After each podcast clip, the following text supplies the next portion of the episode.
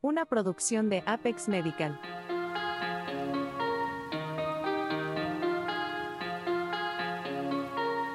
Ferulita para el alma.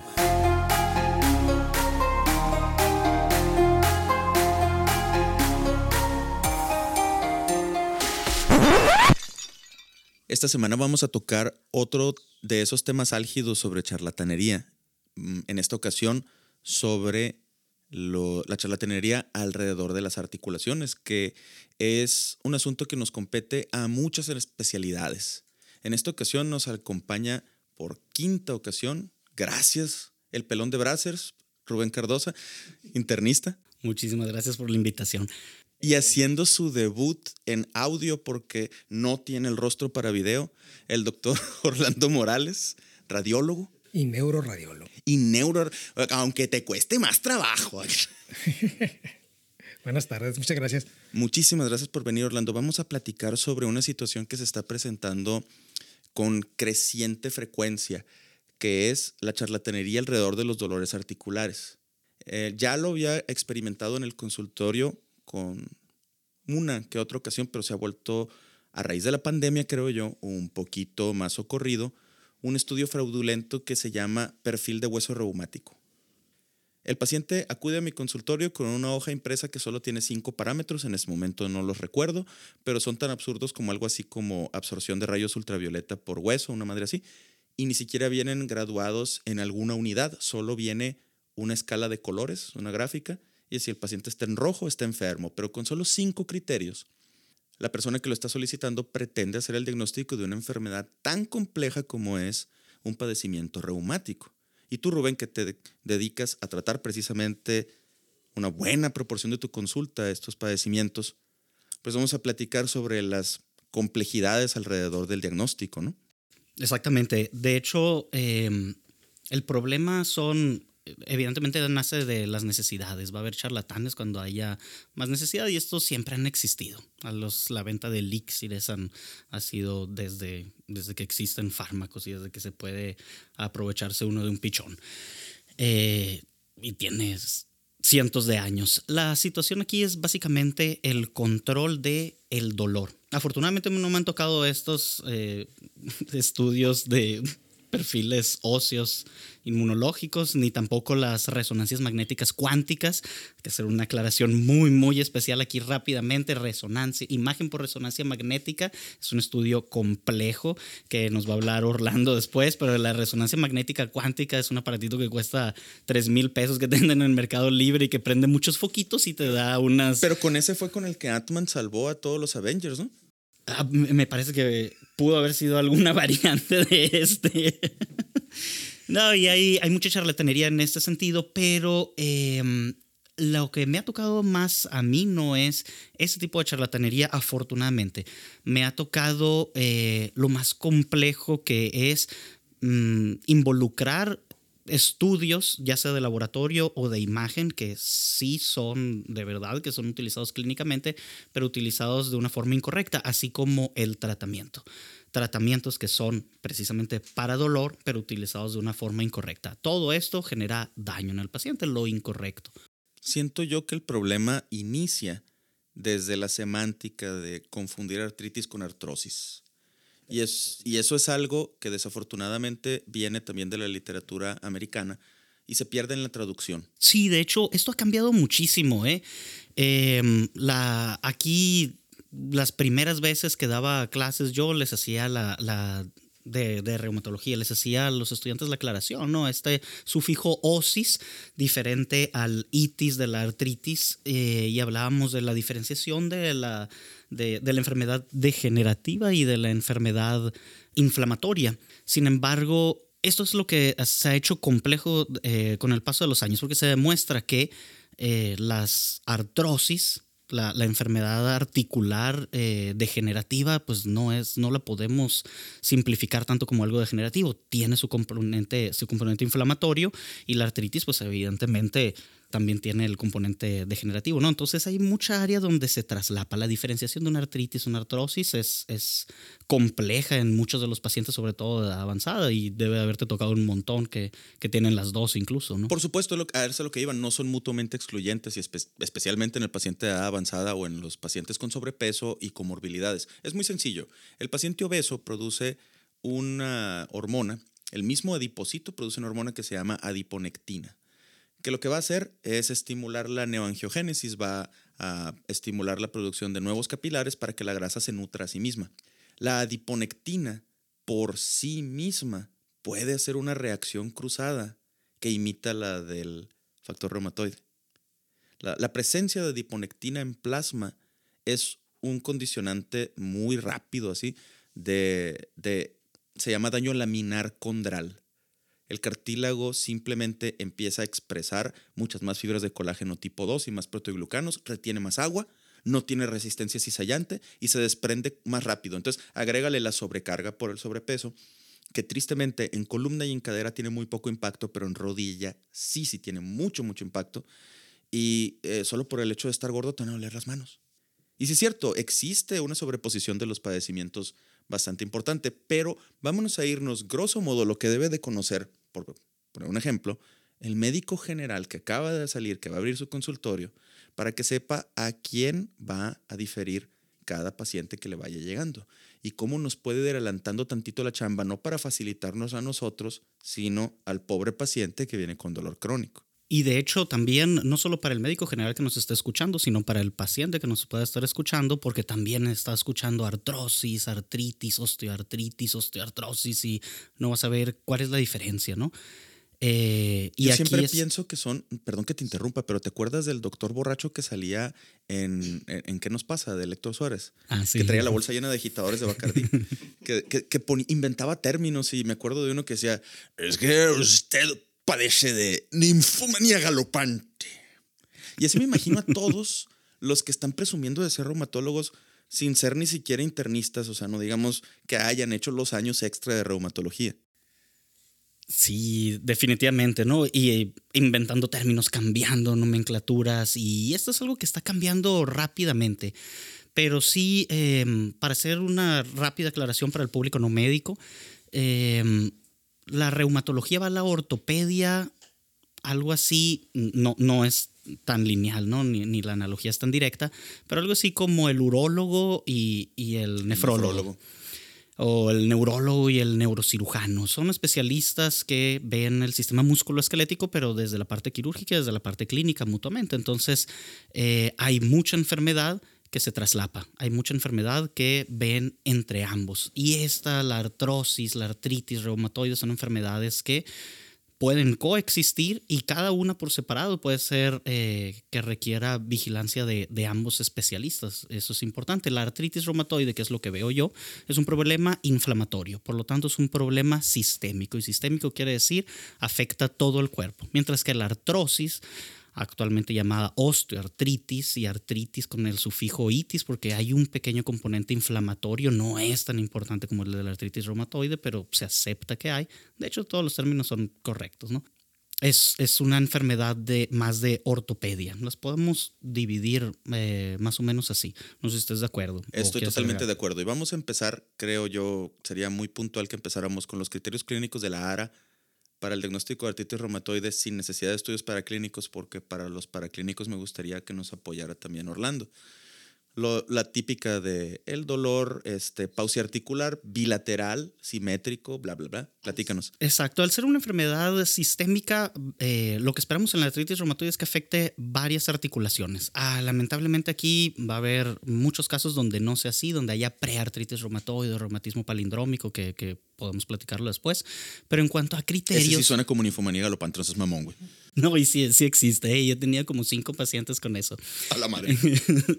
Eh, de hecho, probablemente con los criterios nuevos, con los criterios del 2010, Orlando no nos puede ayudar tanto porque precisamente la artritis reumatoide va evolucionando para diagnosticarla cada, el, perdón, la artritis reumatoide no, no, los criterios de la artritis reumatoide van evolucionando para detectarla cada vez más temprano.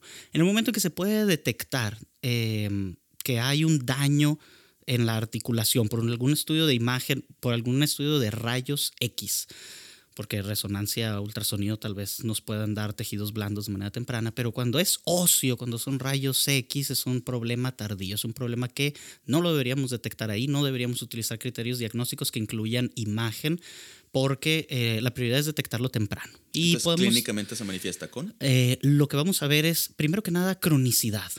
Bueno, no, primero que nada, dolor articular, ¿no? Esa es la, la, condición sine qua non. Si no hay dolor articular, pues no es artritis, ¿no? Pero eh, es un problema crónico. Habitualmente vamos a esperar que pasen seis semanas. La cantidad de articulaciones y el tipo de articulaciones van a ser importantes. Si tenemos articulaciones grandes, una, tres articulaciones grandes, estamos hablando cadera, rodilla, solo nos dan un punto tenemos que juntar 5 de 10 puntos. Tenemos que juntar... Eh, ah, esto es una cuestión muy importante en reumatología y creo que antes de pasar a los criterios, una generalidad en la mayoría de las enfermedades reumatológicas. No hay pruebas diagnósticas para enfermedades reumatológicas. Hay criterios diagnósticos para enfermedades reumatológicas. Así es. Si yo quiero diagnosticar diabetes, le puedo pedir glucosa, curva de tolerancia, una hemoglobina glucosilada, cualquiera de esas pruebas, ni siquiera la combinación, cualquiera por separado, me puede diagnosticar un paciente diabético. Y el diagnóstico se hizo con un laboratorio. Sin embargo, en artritis reumatoide se cumplen criterios. Esto es muy importante porque aquí viene el problema de los médicos eh, que, que tratan de ver enfermedades reumáticas sin conocerlas realmente, que hacen perfiles inmunológicos, perfiles reumatológicos para diagnosticar. ¿Qué es lo que se busca en estos de manera errónea? La prueba para artritis reumatoide, la prueba para lupus, la prueba para esclerosis sistémica, para lo que quieras, ¿no? No hay pruebas para tal o cual. Sí hay estudios de laboratorio que van a tener más sensibilidad, más especificidad que otros y algunos estudios de laboratorio que eh, en enfermedades específicas, no sé, se me ocurre ahorita espondilitis anquilosante, que sí, un, un HLA-B27 eh, va a estar presente en la práctica totalidad de los pacientes y casi nadie que, que, no tenga la enfermedad lo va a tener positivo. A diferencia de la artritis reumatoide, que sí tiene el factor reumatoide, los anticuerpos antipéptidos cíclicos y trulinado, que son anticuerpos que, ahora sí, hablamos de estadística, de relativa buena sensibilidad el factor reumatoide de malísima especificidad y el, el cíclico citrulinado mm, más o menos la misma sensibilidad, en algunos estudios menos, pero más alta especificidad. ¿Qué quiere decir esto? Y eso es lo importante. Yo le pido factor reumatoide a alguna de las personas aquí presentes ahorita. Solo por el hecho de estar tomando whisky yo lo voy a tener elevado. Exacto, eso puede ser una, ¿no?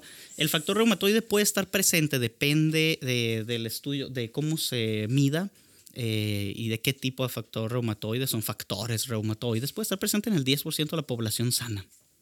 Pero incluso dentro de los pacientes con artritis, solo el 80% tienen factor reumatoide positivo. Esto quiere decir, no todos los pacientes enfermos lo tienen, ni todos, los pacientes que lo, tienen están enfermos. Esa es la importancia de las enfermedades reumáticas, cumplir los criterios. Y de aquí empezamos con estos criterios de los cuales me estabas preguntando. Y está tan rebuscado que el factor reumatoide en realidad es un anticuerpo que fabricamos contra el anticuerpo que destruye al condrocito así de entreverado está. y, y, luego ni siquiera lo destruye directamente, ¿no? Forma, son las reacciones de hipersensibilidad tipo 3, estas de, eh, reacciones antígeno-anticuerpo. El factor reumatoide se une a la porción FC de las inmunoglobulinas G, se precipita, activa el complemento y a la activación del complemento genera daño. Y es tan rebuscado que ahorita para el público no médico, que supongo que va a ser mucho también, pues es absolutamente irrelevante. Tenemos que saber que la presencia de este nos ayuda muchísimo al diagnóstico ayudar muchísimo no es igual a hacernos el diagnóstico. pero vamos entonces a tratar de condensarlo en, un este, nugget de información muy digerible. Eh, seguimos con los criterios de que es el dolor articular que se presenta en la mañana después de un periodo de reposo que provoca rigidez. ni, siquiera, ni siquiera necesitamos eso. Esos son criterios que le ayudan al clínico a definir, a, diferenciarlo, ¿no? Pero simplemente podemos decir el dolor inflamatorio de una tres articulaciones grandes o de más de 10 articulaciones pequeñas. En el Inter hay, hay, otras dos opciones eh, para darle una puntuación. Si hay reactantes de fase aguda o proteínas inflamatorias que podemos encontrar en la sangre elevadas. Y esto es dos veces el valor de levemente elevados o muy elevados, que utiliz- utilizamos habitualmente el punto de corte de tres veces el valor de referencia y ahorita hablamos de valores de referencia. Eh, y estos son la proteína C reactiva, la velocidad de sedimentación globular, que en Estados Unidos no se utiliza tanto, nosotros todavía lo utilizamos muchísimo. Eh, y por último, la cuestión del factor reumatoide y el péptido cíclico citrulinado, que le llamamos serología, porque lo vamos a medir en el suero, ¿no? Los autoanticuerpos que vamos a, a medir para determinar si existe eh, la enfermedad y la cronicidad que suma otro punto. Entonces sumamos los puntos y vemos si podemos completar un diagnóstico de artritis reumatoide, pero a diferencia de los criterios de 1987, ahora ya no utilizamos criterios de imagen. La imagen nos va a ayudar muchísimo el paciente de edad avanzada. Aquí eh, en nuestro medio nos toca mucho paciente que viene de la sierra, que viene algún paciente que habitualmente no se atiende. El vaquero, el, el ganadero, el agricultor o, o el paciente de la sierra que no baja mucho, que no le tiene mucha confianza a los médicos, que llega y tiene articulaciones destruidas y ya no sabemos, tiene tantas cosas juntas que no podemos diferenciar y la serología nos va a ayudar muchísimo, pero la imagen también nos va a ayudar muchísimo. Es el paciente avanzado. Y creo que cabe aclarar que en, en el momento en el que tenemos criterios imagenológicos ya es demasiado tarde para controlar la respuesta inflamatoria. Ya tenemos un daño lo suficientemente avanzado para que justifique mi intervención, que en mi caso yo jamás en la vida voy a dar una terapia inmunomoduladora para este tipo de cosas. A lo que yo me dedico es a reemplazar las articulaciones que ya no sirvieron. Por lo tanto, no es que me niegue a ver paciente reumático, es que les voy informando que lo vamos a trabajar en equipo. Y respecto a las cosas imagenológicas, Orlando, platícanos un poquito los estudios que tenemos a nuestro alcance aquí en nuestro medio y que van a ser de inmediata utilidad para el abordaje del paciente artrítico. Como bien lo mencionaba Rubén, realmente radiografías es básicamente para ver el paciente que está muy avanzado y básicamente qué es lo que quedó, ¿no? Porque pues por lo general ya buscamos daño muy, muy severo en las radiografías. Como bien mencionamos ahorita también, la resonancia magnética yo creo que es el, el, uno de los más sensibles, por así decirlo, y más asertivos en cuanto a detectar en el caso de la artritis reumatoide vamos a ver más signos de sinovitis más que nada, ¿no? Derrames articulares, artica, articulaciones sinoviales, que son pues todas las, los dedos, en la columna articulaciones facetarias, que son las articulaciones que están por la parte posterior de los elementos posteriores. Aclarar para nada más para el escucha que estas articulaciones son precisamente las que producen el líquido que nos robamos y que por lo tanto la presencia de líquido es eh, lo que puede ser detectado con más facilidad por y, esos y estudios. gracias a eso tienes a tus hijos en la escuela privada. Por supuesto, y van a irse a universidad privada si tú quieres y van a estudiar en Francia. ¡Uh, la, la señor Francis! Sí, así es. Eh, como bien dicen, pues también no, en la imagen no hay un criterio diagnóstico como tal, ¿no? A final de cuentas, la imagen forma parte de todo ese arsenal que, que mencionaba ahorita Rubén de desde los autoanticuerpos y todo el reguero que podemos pedir eh, de, de, para clínicos, la imagen nos da otro, otro eslabón más para armar esa cadenita y, y, por, por, fin, digamos, eh, eh, establecer ese diagnóstico, por lo menos en el caso de nosotros, sospecharlo, ¿no? Es decir, ¿sabes qué? Mira, tienes una degeneración articular y derrame articular ahí, mucho líquido en la articulación, digamos, anormal, obviamente no causado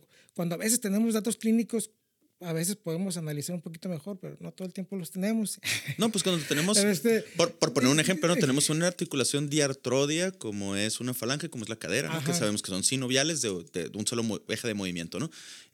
Podemos obviamente nosotros detectar la causa mecánica, tanto tú como yo, porque podemos ver cuáles estructuras semirrígidas dentro de la articulación han sido dañadas y por lo tanto hay una migración de líquido inflamatorio. Y, des, y, obviamente descartando el antecedente de trauma eh, en la articulación, aunque ya sabes que puede ser una causa, pues te puede, digamos, meter un poquito de ruido en que haya cambios inflamatorios en la articulación y, y realmente fue un, una hiperextensión, alguna otra lesión de, de ese tipo. ¿no? Obviamente, por lo general, eso es monoarticular, no hay mucho, mucha duda en la mayoría de los casos, pero a veces puede ser un factor de ruido.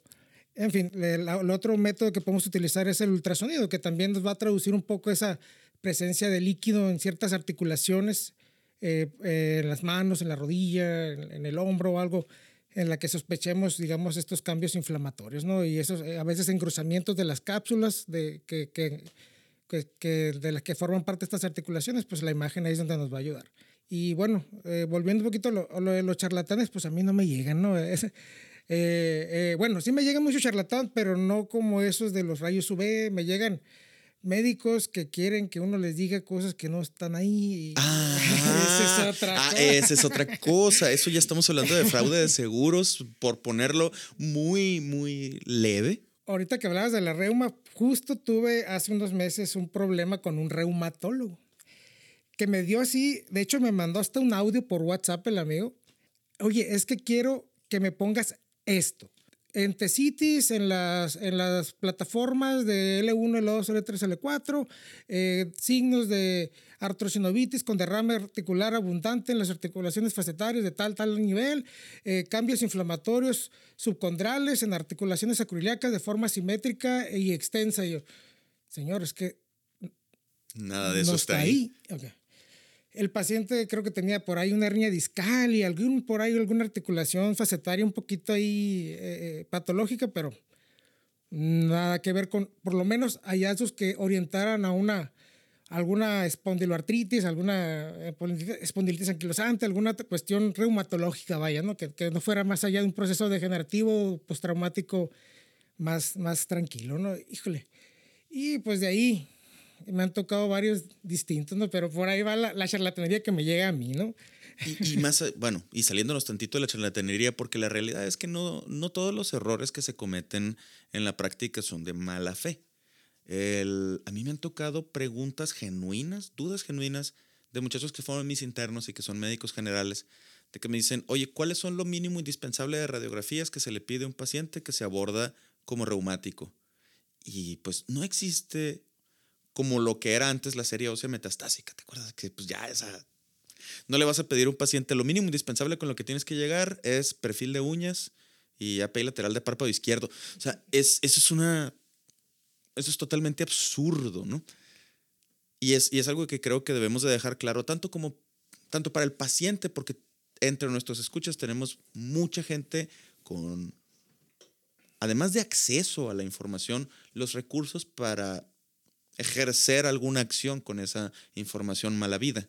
Y a mí me llegan pacientes con cerros de estudios que se hicieron por su cuenta, que afortunadamente cada vez son menos los gabinetes que se prestan a realizar un estudio sin una solicitud médica de, por medio, pero que crean una maraña de confusión empanizada en conspiración y envuelta en mentiras que está muy cabrona de desbaratar aquí en el consultorio. Entonces, ya nada más para envolver con moñito este episodio. ¿Cuándo acuden contigo, Rubén? ¿Cuándo acuden conmigo? Ahí sí los criterios va a depender de la pericia del médico. Em, yo prácticamente todos los pacientes que tienen eh, osteoartritis, eh, eventualmente, si no para que los manejen completamente, les voy a pedir alguna valoración. Como internista tengo actualmente esa tendencia, no tratar de no quedarme con los pacientes que no me corresponden completamente y lamentablemente en la medicina interna pues la mayoría de los pacientes van a requerir una valoración de algún otro especialista en algún momento. Sin embargo, eh, los pacientes que tienen enfermedad inflamatoria tienen que estar con el clínico forzosamente tiene que ser valorado por el clínico, mientras que los que tienen degenerativa, allá, ¿cómo hacemos la diferencia? Y esa es la cuestión, la diferencia, eh, muchos pacientes acuden directamente con un especialista. Entonces, determinar los síntomas que puede tener el paciente eh, para que él solo identifique si va con un ortopedista o si va con un internista o las alteraciones que pueda tener el paciente para que otro médico de primer nivel decida enviarlos. Entonces, aquí sí entra mucho de lo que decías, que son criterios para hacer la diferencia entre la enfermedad articular degenerativa y la inflamatoria. Principalmente en la enfermedad inflamatoria, los pacientes tienen este llamado fenómeno de gel. Si bien todos los pacientes con enfermedad articular, osteoartritis o artritis reumatoide pueden tener rigidez en las manos, es mucho más común en la artritis reumatoide y en la artritis reumatoide empieza en la mañana. El paciente se levanta en la mañana con las articulaciones rígidas, hinchadas.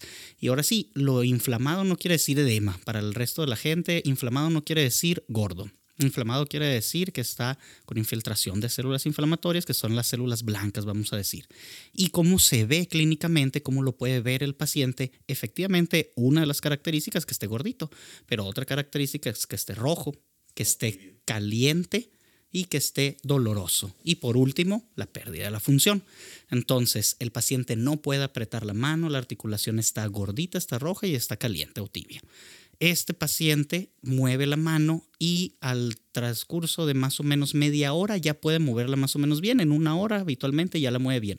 Y eso es otra característica distintiva. El paciente con enfermedad degenerativa, con osteoartritis, en la tarde le duele más. Entre, más, se mueve, más, le duele. Exactamente. Entonces, esa es una para el paciente. La otra es el paciente con enfermedad inflamatoria es nuevamente sistémico. Esto quiere decir, tiene síntomas generales. El paciente está cansado, el paciente puede llegar a tener fiebre. El paciente em, tiene, tiene características sistémicas y no solo articulares. Entonces, esto es importante para que el paciente diga, bueno, no es solo en la articulación, no es solo musculoesquelético, tengo que buscar a un médico clínico, un internista o a un reumatólogo. El médico general, el médico de primer nivel, puede ver eh, este paciente que tiene síntomas sistémicos si tiene alteraciones de laboratorio. Nuevamente, elevación de factores de sustancias de proteínas inflamatorias, proteína C reactiva, velocidad de sedimentación globular, si tiene leucocitosis o si está haciendo alguna falla orgánica. Si el paciente con sospecha de artritis reumatoide tiene manifestaciones extraarticulares, hay que mandarlo rápido. ¿Por qué? Porque tiene una actividad de la enfermedad alta. ¿Qué es el error aquí cuando lo ve alguien que no está acostumbrado? Y a esto quería llegar también con los errores en el manejo, no solo en el diagnóstico. Que me han tocado pacientes, una pequeñas historias de terror aquí para el, para el pobre paciente. Una sola solución en una bolsita de 50 mililitros de solución fisiológica o Harman, 60 miligramos de ketorolaco, 500 de metamisol, 8 de dexametasona, 10 de diazepam y no más. ¿Y complejo B? Le ponen ah, el MBI. Perdón, perdón, perdón, perdón, perdón, el MBI. Eh, pero habitualmente eso se utilizan ya 500 de solución. Y se lo pasan uno diario por tres días y luego vete a ver a otro médico. Entonces, para manejarlo tres días. La situación con esto es que definitivamente, si bien el paciente, su principal preocupación es el dolor, la artritis reumatoide y las enfermedades inflamatorias van a generar otros dos problemas. Uno, pérdida de la función. Y dos, se mueren más. Y se mueren. Y entonces uno piensa, ¿por qué una enfermedad de la articulación te va a matar? Porque está en un estado inflamatorio. Y si se llama obesidad, y si se llama cáncer, y si se llama infección crónica, es un estado de estrés continuo en el cuerpo, que es un estado de inflamación persistente, aunque sea leve, y eso hace que el paciente tenga mayor riesgo de mortalidad cardiovascular. Entonces, la tirada es quitar el dolor, evitar la pérdida de la función y disminuir la mortalidad. Y esto es hacer el menor daño posible. Los medicamentos que mencioné inicialmente para manejar el dolor generan daño. Sobre todo porque son frecuentemente combinados con dosis veterinarias de dexametasona aquí en nuestro medio. Exactamente. La gente no entiende los peligros de la dexametasona. Incluso cuando discutíamos sobre los productos fraudulentos de herbolaria, el mentado Ajo King, que estaba tan de moda a finales del año pasado que la COFEPRIS demostró que eran dosis veterinarias de dexametasona y probablemente un diente de ajo para todo el frasco, ¿verdad? Pero ¿qué pasa con esto? Se les quita el dolor. ¿Eso es bueno? Bueno, es bueno que se le quite el dolor, pero no así, no es cualquier medida necesaria para quitar el dolor. ¿Por qué? Porque estamos generando otro daño y porque no estamos corrigiendo la enfermedad. La enfermedad inflamatoria tiene su propio tratamiento.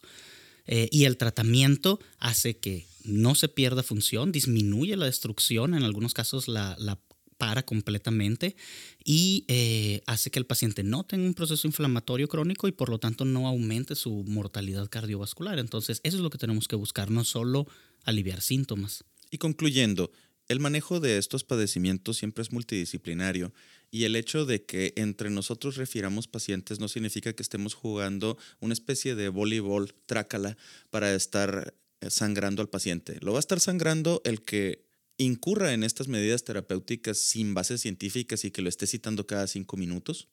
Quien no se apegue a los consensos de los colegios individuales de cada una de las especialidades o quien quiera obrar por fuera del área que le corresponde. Con esto, pues, si usted, amable escucha, padece de algún dolor articular crónico, no tenga miedo de venir a una consulta y no se espante de acudir a varias, pero tampoco se conforme con un medicamento milagroso entre comillas gigantescas o en algún, alguna medida que suene a ciencia ficción como los sueros quelantes y demás incoherencias. Muchas gracias Orlando por tu participación. Muchas gracias Rubén como siempre. Y muchas gracias a nuestros escuchas por tolerarnos otra media hora. Nos vemos la próxima semana.